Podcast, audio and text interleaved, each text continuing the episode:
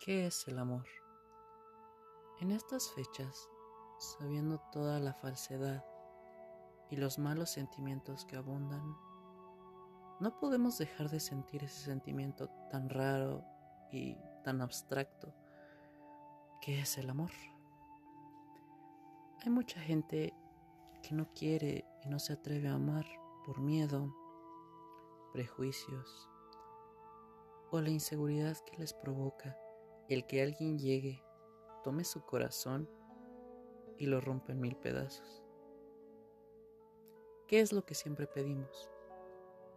Queremos a alguien que no tenga filtros frente a nosotros, a alguien que sea sincero con todo, que me valore cada detalle, como en esas publicaciones de Facebook que te retan a etiquetar a la persona más especial de tu vida, que sea propia y de nadie más que sea mi mejor amigo o mi amiga, que me ame cuando estoy mal, con mis virtudes y defectos, en fin, alguien que no dude de mi amor.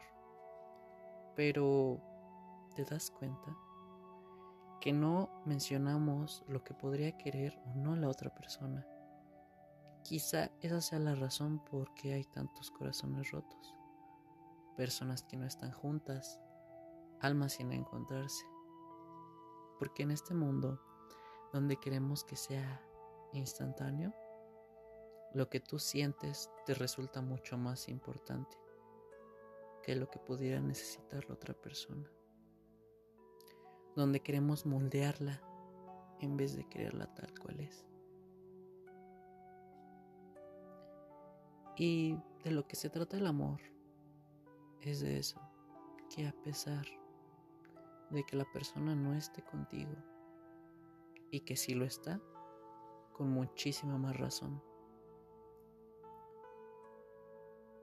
Te haga feliz el hecho de saber de que esa persona sea feliz.